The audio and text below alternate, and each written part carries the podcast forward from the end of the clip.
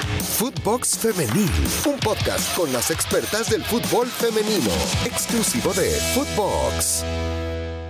¿Cómo están? Qué gusto saludarles en cualquier lugar del mundo en el que se encuentren, eh, cualquier dispositivo en el que nos estén escuchando, pero lo importante es que nos acompañen en Footbox Femenil, una nueva entrega y una nueva posibilidad de discutir todos estos temas con ustedes sobre lo que tanto nos apasiona, que es el fútbol de las mujeres. Y hablando de eso, bueno, pues una jornada más que concluye en eh, la Liga MX Femenil y vamos al resumen con lo más importante de una nueva jornada. Finalizó la jornada 4 de la Apertura 2021 en la Liga MX Femenil. El día sábado, Cruz Azul y Pumas Unam empataron a un gol en el Estadio Azteca mientras que el actual campeón Tigres Femenil aplastó de visita a Atlas 0 goles a 4 con un hat-trick de Sandra Stephanie Mayor. El domingo, en el Alfonso Lastras Ramírez con goles de Ana Karen López y Lisbeth Ángeles, San Luis y Pachuca repartieron unidades.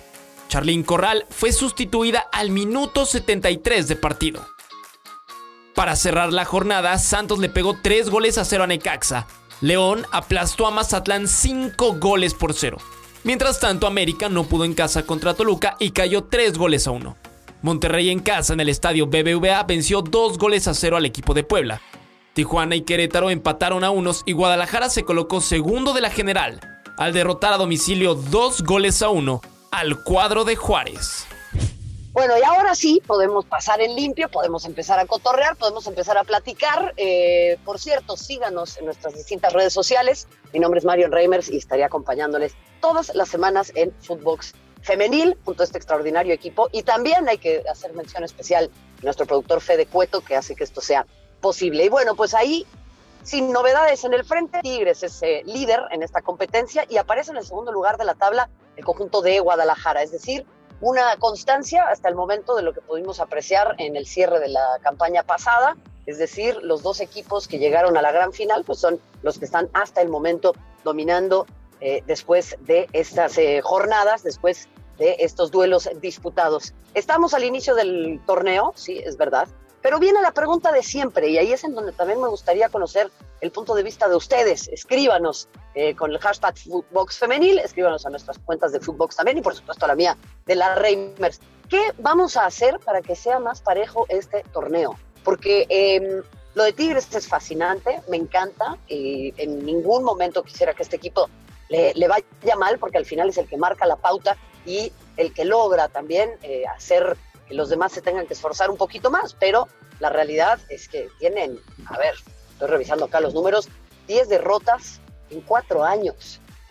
10 derrotas en cuatro años. Me parece que no hemos destacado demasiado este récord y creo que es algo que tendríamos que hacer porque el fútbol de los hombres nunca se ha presentado algo así y sí, ahí van a salir los detractores a decir, bueno, pero es que acá el torneo es mucho más este, parejo y hay gente que le dice parejo, hay gente que le dice irregular y hay gente que le dice mediocre.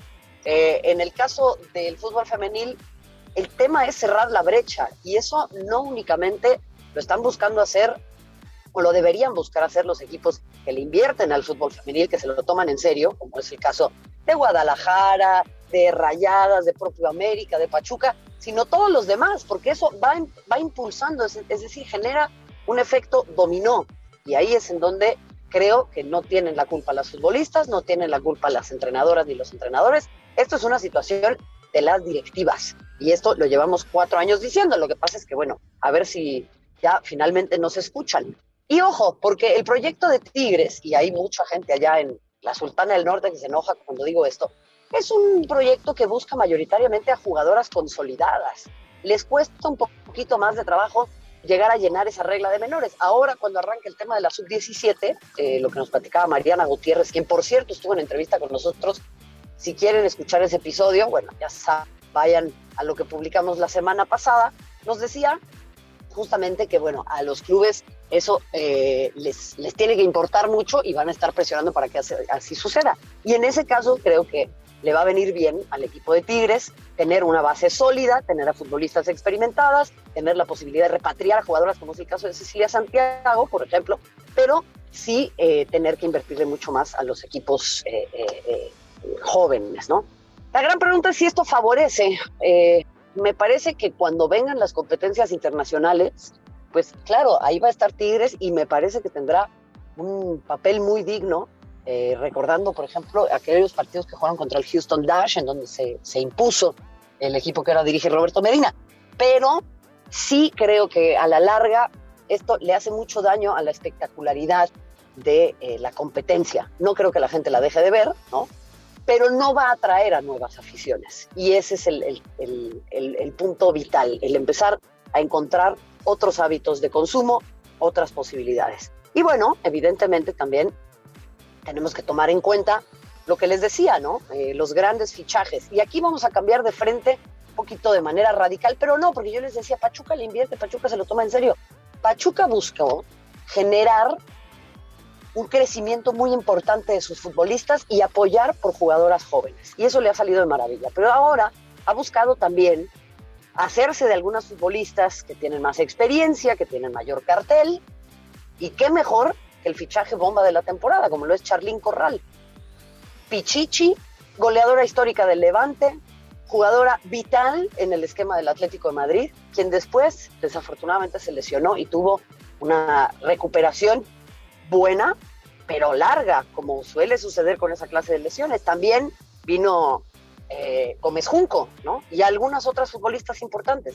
Pero a ver, hablando del tema Charlín, la gente quiere ver sus goles, la gente quiere que este fichaje luzca, es una delantera de 29 años de edad, y son cuatro jornadas y todavía alejada del gol.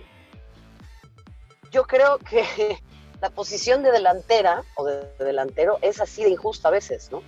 Y es una posición que tiene mucho brillo, que tiene mucha luz, que es la que sale en las portadas de los periódicos, que es la que eh, se encarga de festejar los goles y de llevarse de repente, eh, repito, los focos de la gloria, pero también es una posición de mucha soledad y es una posición en donde eh, cuando las cosas no salen, cuando hay sequías, la oscuridad es muy profunda. Y ahí yo me esperaría, porque Charlín Corral, reitero, viene regresando una lesión, se viene adaptando a la liga y en tanto y en cuanto Pachuca pueda lucir como equipo, pues no habrá problema. El asunto recae para mí en esto último, no únicamente en una jugadora, sino que Pachuca como equipo no ha podido lucir como tal vez lo esperábamos nosotros. Entonces, ¿cuántas jornadas más para poder ver el mejor nivel de Charlín? Bueno, yo más bien diría, ¿cuánto tiempo más para poder ver el mejor nivel de Pachuca? Y ahí es en donde van a empezar los cuestionamientos hacia esta institución y hacia las futbolistas que la integran hacia la entrenadora que la lleva y muchos dirán, híjole, ¿y esto tiene que ver con la partida de Eva Espejo? Mm, esa es otra pregunta importante, pero creo que más bien ese trabajo de escritorio lo dejó Eva muy bien hecho, buscando, reitero, a una futbolista como Charlín Corral. Eh, ahí se las dejo, me encantaría conocer su punto de vista y obviamente acompáñenos, acompáñenos todas las semanas en Footbox Femenil, Aquí voy a estar yo, lista para cotorrear, lista para platicar de ustedes de este, que es uno de los temas que más me apasionan en el mundo. No olviden escucharnos en Spotify, ¿eh? ahí vamos a estar de lunes a viernes. Síganos también en nuestras cuentas personales, la mía es arroba la Reimers, y también nos vemos, obviamente, en eh, Footbox, en todas las redes sociales. Escríbanos, compártanos su punto de vista. Gracias, pásenla chido. Hasta la próxima. Footbox Femenil, podcast exclusivo de Footbox.